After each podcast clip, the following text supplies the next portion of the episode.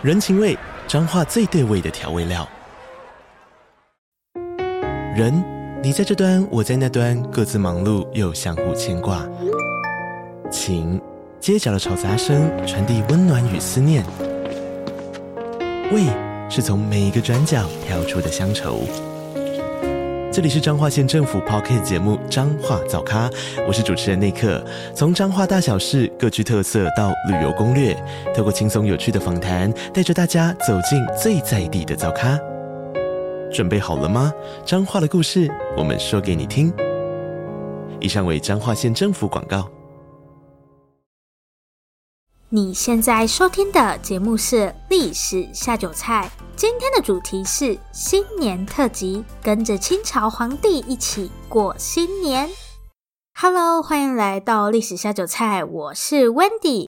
今天是我们的第九十九集节目，先跟大家拜个晚年，祝大家虎年行大运，虎年旺旺来。今天是我们的新年特辑，去年的新年特辑我们介绍了一百年前的台湾人是怎么过年的。今天来点比较不一样的，看看清朝皇帝是怎么过年的。所以今天的主题就是新年特辑，跟着清朝皇帝一起过新年。那我们现在就一起回到清朝去，跟着皇帝过新年吧。春节年假对我们现在的人来说，应该是一年之中可以好好休息的一段时间。如果你还在上班的话，真的辛苦了。但不要难过，因为清朝皇帝的新年其实也很忙。虽然贵为九五之尊，但其实清朝皇帝一年中几乎没有什么时间可以放假，可以说是全年无休。因为就算放假，他们也有各种公务行程要跑，就是一种好像有放又好像没放的感觉。总之，在过年的时候，皇帝一样很忙。虽然会暂时停止处理公务，但各种大大小小的饭局就可以把人烦死了。清朝的年假长短是由钦天监来决定的，钦点的钦，然后天上的天，钦天监。有在看一些清宫剧的人，应该会很讨厌钦天监。他们其实是一个掌管天文啊、历法的机构。所以在清宫剧里面就会演什么钦天监又跑出来说天象有异，然后把皇帝吓个半死。虽然在清宫剧里面他们就是一个专门惹事的单位，但其实人家是负责观察天文跟推算历法的。所以年假放几天也是由钦天监来决定的，一般是一个月左右。好好哦，一个月好啦。可是当时没有周休二日，对，一般就是放一个月。过年的第一件大事是什么呢？不是大扫除哦，我超讨厌大扫除的，每次大扫除都很崩溃。其实脏到明年我也不介意这样。好，过年的第一个重要活动当然就是吃年夜饭。过年就是要吃，能吃就是福。从除夕一路吃到开工，减肥呢是过完年的事。皇帝的新年也是从年夜饭开始的。他会在乾清宫跟那些各宫妃嫔们吃年夜饭。平常皇帝跟妃嫔们都是在自己的宫里面各自吃饭，不然所有人都要凑在一起吃，每天光是等来等去就不用吃饭。所以年夜饭算是皇帝一家人唯一可以聚在一起吃饭的日子。现在重点来了，皇帝的年夜饭想必不会跟我们一样，应该特别豪华吧？先来介绍一下我家的年夜饭，等一下跟皇帝的年夜饭做个对比。我家其实蛮随性的，年夜饭都是大家会一起讨论想吃什么这样，所以每年都不太一样。一般是大概十二道菜左右。其实我家人不多，但我们喜欢小分量，然后多倒一点这样。但其实有些东西还没到年夜饭，我们就会开始拿出来偷吃。所以真的到除夕的时候，可能已经没有十二道了，有些菜已经被吃掉了。那皇帝的年夜饭有几道菜呢？各种咸的、甜的、吃的、喝的，加起来总共有一百零八道，而且这一百零八道都是皇帝自己的。皇后的餐桌上会有六十四道菜，贵妃跟妃他们会两个人坐一桌，然后嫔跟贵人会三个人坐一桌。他们的桌上都是三十二道菜。我简单介绍一下清朝的后宫。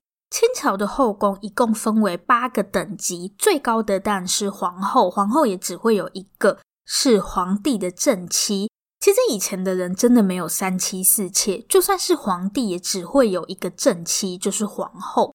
但妾确实是有很多个啦。皇后下面是皇贵妃，皇贵妃是所有皇帝的妾中等级最高的。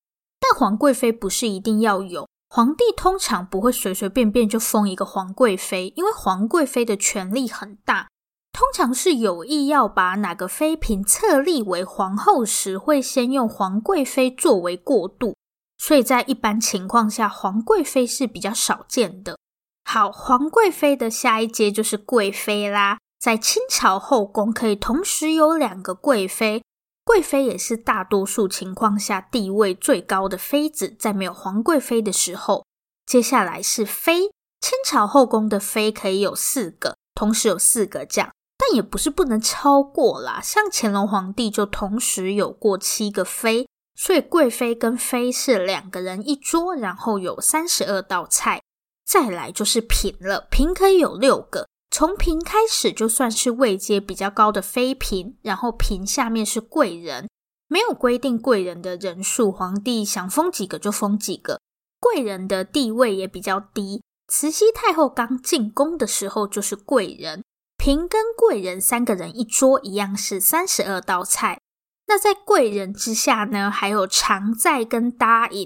但常在跟答应只能在自己宫里吃饭，对，他们不能参加皇帝的家宴，因为他们地位比较低，所以只能在自己的房间吃年夜饭，感觉有点小寂寞。但如果是不喜欢社交的人，应该会觉得待在自己的地盘比较开心吧。我就是那种人，一个人待着也可以很开心的类型。继续回到皇帝的年夜饭现场。突然想到，如果皇帝也是不喜欢社交的人，那真的是还蛮辛苦的，要应付那么多人，想到就好烦哦。除了可以吃几道菜，或是几个人坐一桌有学问，在皇帝的年夜饭上，连用什么餐具都有规定，真的很烦。黄色是最尊贵的颜色，所以只有皇帝跟皇后可以用黄色的碗盘。皇贵妃可以用外面是黄色，但是里面要是白色的盘子。贵妃跟妃呢，会用黄色的底，然后画满绿色龙的碗盘。怎么感觉有画龙的比较漂亮？全部黄色的好丑。反正黄色面积越大越尊贵。再来嫔的话是用蓝色的底，然后有黄色的龙的碗盘，就是黄色面积越多越尊贵。比嫔低一阶的是贵人。贵人用的是绿底，然后有紫色的龙。到贵人这里已经没有黄色了，所以他们吃年夜饭的时候，连餐具都是要分等级的，感觉好累。到底是在过年还是上班？好，其实这些都不是重点，大家想知道的应该是皇帝的年夜饭都吃些什么吧。所以下个部分我们就一起来偷看皇帝的年夜饭都有哪些菜色吧。好，马上来看皇帝的年夜饭都吃了些什么。因为清朝皇帝是满人嘛，所以他们过年的菜色主要还是一些满人的传统食物。在正式开始吃饭之前呢，皇帝的桌上就会先放好六十三道菜，对，不会一百零八道一次丢到你面前。虽然六十三道跟一百零八道也没有什么区别，就是了。这六十三道菜，冷热咸甜都有。但皇帝也不是坐下来就马上开始吃这六十三道菜，他们规矩真的有够多的。皇帝做好之后，会先把汤端上来，汤没有算在那六十三道里面哦，是另外上的。会端什么燕窝上来给皇帝喝？我家年夜饭是没有燕窝啦。喝完汤就会开始上茶，这是给大家漱口吗？这些东西都结束后，才算正式开始吃饭。对，现在才要开始。不知道大家有没有想过一件事情？可以放得下六十几道菜的桌子，想必一定很大吧？那皇帝要怎么夹到自己想吃的菜呢？电视上的有钱人家餐桌不是都超长的吗？以前我都会想说，那要怎么夹中间的菜？这样不是很不方便吗？果然贫穷限制了我的想象，有钱人才不会担心这个问题，因为会有佣人帮他们把菜夹过来。所以皇帝吃饭的时候，会有人把这些菜一道一道端到皇帝面前来，大家就把它想象成是回转寿司那种感觉，只不过是靠人在转这样。然后呢，皇帝并不会狂吃某道菜。通常吃个一口就会端下去了，不过有一百零八道，就算每个都只吃一口，也是挺吓人的量。然后刚刚说清朝皇帝的年夜饭一般非常有满族特色嘛，因为他们是满人，所以可以看到很多野味，什么鹿肉啊、野鸡、野鸭之类的东西。然后主食除了饭，就是馒头跟各种糕点。还有包子啊、饺子之类的东西，也有烧饼，真的很像在吃 buffet 耶，什么东西都有。不过几乎看不到海鲜，皇帝偶尔会吃点鱼，但海鲜在清朝宫里面真的很少见。以当时的交通条件，就算是皇帝也不会天天吃海鲜。刚刚上面讲的那些，算是清朝皇帝年夜饭里面一定会有的菜色。他们可以用一种肉变出超多道菜的，真的很厉害耶。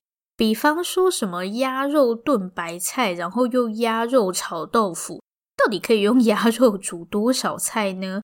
所以一百零八道其实很多东西是有点重复的。除了常见的菜色，皇帝也可以点餐。对，皇帝可以说想吃什么酱。如果连这点自由都没有，也太可怜了吧？早就辞职不干了。像乾隆皇帝最喜欢点炒鸡蛋，最近蛋很贵，对，乾隆皇帝爱吃炒鸡蛋。看看最近的蛋价，果然是只有皇帝才吃得起的菜色。好，吃完这些菜之后呢，其实不会吃完啦，会剩下一大堆。反正皇帝吃过一轮之后，大家就会开始喝酒喝茶。到这个时候，年夜饭就差不多来到尾声了。额外讲一下他们在吃饭的时候的余兴节目。我们现在应该都是一边吃饭一边看电视吧？我们家啦，一定要有电视才吃得下饭。我跟大家推荐一出剧，叫做《消失的初恋》，它是男男恋，但真的很好看，推荐给大家。如果你喜欢看帅哥的话，推荐给大家。过年就是要看 帅哥跟帅哥谈恋爱。这个是我的年夜饭余兴节目。来看看清朝皇帝的年夜饭余兴节目。其实他们的余兴节目就是歌舞表演，会有专门的人来为他们表演。但我想现在大家最想问的问题，应该是这些吃不完的菜要怎么办？皇帝一个人就有 一百零八道菜要吃，一定会有一大堆菜吃不完。那这个时候该怎么办才好呢？答案是皇帝会把这些菜送人。没错。皇帝会把菜赏给他的亲戚们，就是什么亲王、郡王之类的，或是一些皇帝喜欢的大臣。我一开始看到皇帝把剩下的菜拿去送人，真的有点无言。你吃过你还送人，又不是厨余桶。好啦，当时收到的人当然不会这样想，皇帝愿意赏菜给你，简直是至高无上的光荣，好吗？虽然是他吃过的菜，但可不是人人都有机会吃皇帝的口水耶。不过这样看，一百零八道菜其实也没有很多，因为不是只有皇帝自己吃，他还要分给其他人，所以这样看一百零八道菜也还好。不然我想说这样会有多少厨余啊？结果原来会送人。不过我家的 年菜就没办法送人了，自己吃都不够还送人。所以清朝皇帝的除夕也跟大家一样，就是吃吃年夜饭什么的，只是他们的年夜饭比较大桌这样。哦，对了，我忘了一件很重要的事情，就是发红包。过年怎么可以忘记红包呢？天啊，我太糟糕了。其实我们过年拿的这个红包，正确名称应该叫做压岁钱。它这个岁啊，原本是指邪祟，就是一些不好的东西。因为怕小孩子被这些奇奇怪怪的东西吓到，就会用铜钱之类的东西当成护身符来保护小孩。所以最一开始压岁钱的“岁”应该是邪祟的“祟”。过年给压岁钱的习俗最早就是从清朝开始的，所以皇宫里面也会发红包。不过皇帝发给大家的红包不是压岁钱，压岁钱是发给小孩的。皇帝发给大家的红包比较像是年底会互相送一些小礼物这样，所以皇帝给的红包里面不一定会是钱，除了钱，也有可能会有吃的东西，或甚至是书之类的东西。但不管皇帝给什么，大家应该都会当成宝贝。刚刚都在送他吃过的菜了。好，除夕过完了，那在新年的其他天里面，皇帝又在干嘛呢？最后一个部分，我们就来看一下皇帝在新年有没有什么其他有趣的行程呢？除夕过完就是大年初一嘛，一般我们现在大年初一都会出去走春，就是拜年。我们家今年是完全没有去拜年啦，因为还是有点担心疫情，所以决定乖乖待在家里。清朝皇帝每年要做的第一件事情叫做开笔，开始的开，然后铅笔的笔。午夜十二点一到，皇帝就会进行开笔。大家知道什么是开笔吗？虽然开笔听起来好像很厉害，但其实就是我们现在说的新年新希望。皇帝会写下一些吉祥话，基本上就是希望未来一年可以国泰民安之类的。而且皇帝写完之后呢，这些东西都会被密封起来，所以除了皇帝本人，没有人知道皇帝写了什么。但现在全部都被我们拆开了。但反正就是一些常见的吉祥话啦。开笔结束之后，就是一连串的祭祀活动，要拜祖先呐、啊，还要拜一堆各式各样的神。其中最重要的祭祀活动叫做祭堂子，庙堂的堂，祭堂子，或是也有一些资料写堂子祭。堂子其实是满人祭祀天神的场所，因为清朝皇帝是满人嘛。满人的传统宗教信仰是萨满教，堂子就是萨满信仰中专门用来祭祀天神的空间。但清朝皇帝并不是只拜他们满人的神，像观世音菩萨或是释迦牟尼佛这些其他宗教的神祇也需要祭祀。因为整个清帝国还有其他很多不同的民族，比方说汉人、蒙古人之类的，所以皇帝什么神都要拜，真的是很忙。在这些祭祀活动暂时告一段落之后，皇帝会去享用他的新年第一餐。皇帝的新年第一餐吃的一定是饺子，饺子又可以叫做交子，交换啊，交替的那个交。吃饺子除了象征新旧交替，因为饺子很像元宝，所以也是求个好彩头。然后很有趣的是，太监会盛上四个饺子。其中两个饺子里面会放入铜钱，如果可以吃到有铜钱的饺子，就代表今年会国运昌隆。不过按照规矩，皇帝可以吃三个饺子，所以无论如何，皇帝都会吃到包有铜钱的饺子。这根本是 作弊吧？但如果没吃到有铜钱的饺子，感觉会衰一整年。每年不是都会抽什么国运签吗？其实我很好奇，真的会抽到不好的签吗？我是觉得应该不会吧，不然这样也太讨厌了。然后啊，在大年初一，虽然皇帝并不会出门走春，但是这些皇亲国戚啊、文武百官都会来皇宫向皇帝拜年。感觉当皇帝真的没有想象中开心。过年我就想要睡到自然醒，但皇帝不行，因为他在参加完一堆祭祀活动后，就要去迎接这些来拜年的人。我觉得以我的个性，我一定没有办法当皇帝。感觉当皇帝要应付好多人，接下来皇帝就要设宴招待这些来拜年的人。总之，皇帝的新年第一天就是在一堆忙碌的行程中度过。但初二的皇帝其实也没有比较闲啦。我们现在初二最重要的事情就是要回娘家嘛。我查了一下这个习俗到底是怎么来的。但这种风俗的东西有时候也不太可靠了，大家就当听听吧。据说初二回娘家这个习俗是从明朝出现的。相传明太祖朱元璋有一个女儿叫做安庆公主，但是这个安庆公主结婚之后应该是待不习惯夫家吧，所以过年的时候公主就跑回家了。但公主的举动让明太祖非常生气。因为他觉得公主嫁人了，就是人家的媳妇，怎么可以在过年的时候跑回娘家？就把公主给赶了回去，并且立下规矩说，嫁出去的女儿在过年时只有初二这一天可以回家。看完这个故事，我只觉得朱元璋很坏，还有不让女儿回家的爸爸，应该是开心都来不及了吧？不过以初一要拜年来说，初二真的蛮适合用来回娘家的。但清朝皇宫没有什么回娘家的习俗，这些入宫的女生一辈子都不可能再离开紫禁城了，所以最多也就是他们的家人可以入宫来看看女儿，女儿是不可能回娘家的。那初二的皇帝要干嘛呢？答案是又要拜拜了。初二皇宫会杀猪来祭天，然后祭祀完后就会把这些猪肉分给大家吃。不过这个猪肉几乎没有调味，他们会把祭祀完的猪肉做成一道叫做白肉血肠的菜。白肉就是猪肉，只是这个猪肉几乎没有调味。然后血肠呢，顾名思义就是用猪血做成的香肠。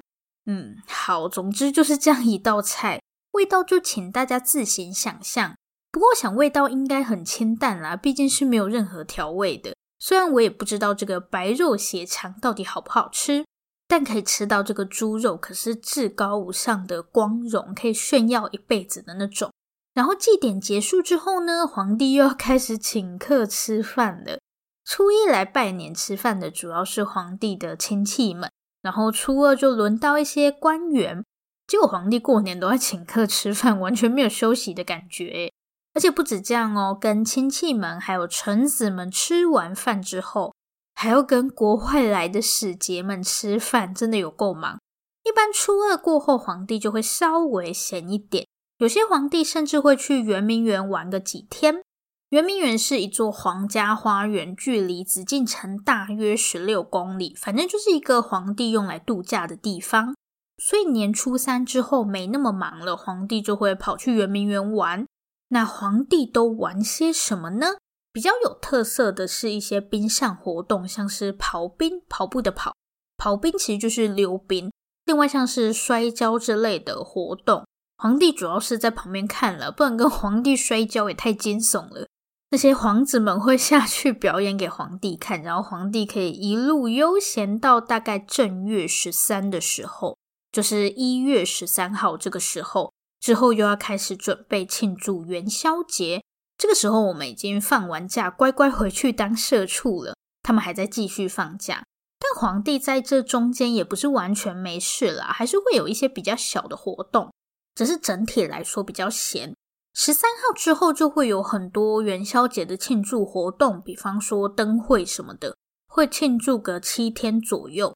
然后皇帝的新年庆祝活动就算正式告一段落。在正月十九这一天，皇宫里面会举办新年期间的最后一个大活动，叫做宴酒。筵席的那个筵，数字的九，因为是最后的狂欢了，所以皇亲国戚、文武百官，甚至是外国的使节们都会来参加。好了，最后的狂欢是我乱讲的，但大家确实参加完这场宴会后，就会各自回归正常生活。到了正月二十，皇帝也会乖乖回去上班了。好啦，以上就是清朝皇帝的新年啦。不知道大家会不会想跟皇帝交换一下，用皇帝的方式度过新年呢？至少我是不想啦。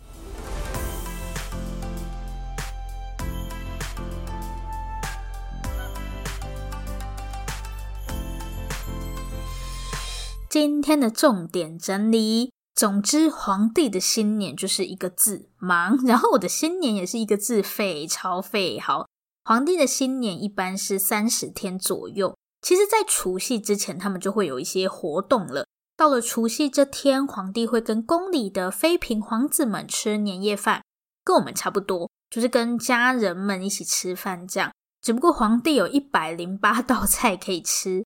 皇帝在除夕到初二的这段时间会特别忙，有一大堆饭局跟祭祀活动要参加。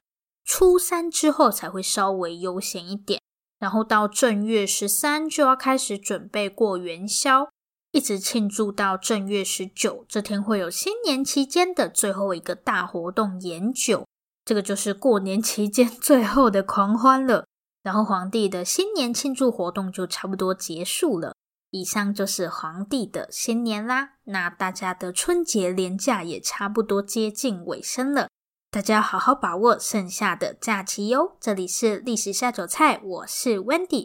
如果喜欢我们的节目，欢迎订阅我们。最后，最后，如果你收听完本集节目有任何的想法，希望与我们交流，或是有任何的建议心得，都可以留下你的评论。不要害羞，大方的留下评论。如果你真的真的很害羞，那就订阅我们吧。这里是历史下酒菜，我们下次见，拜拜。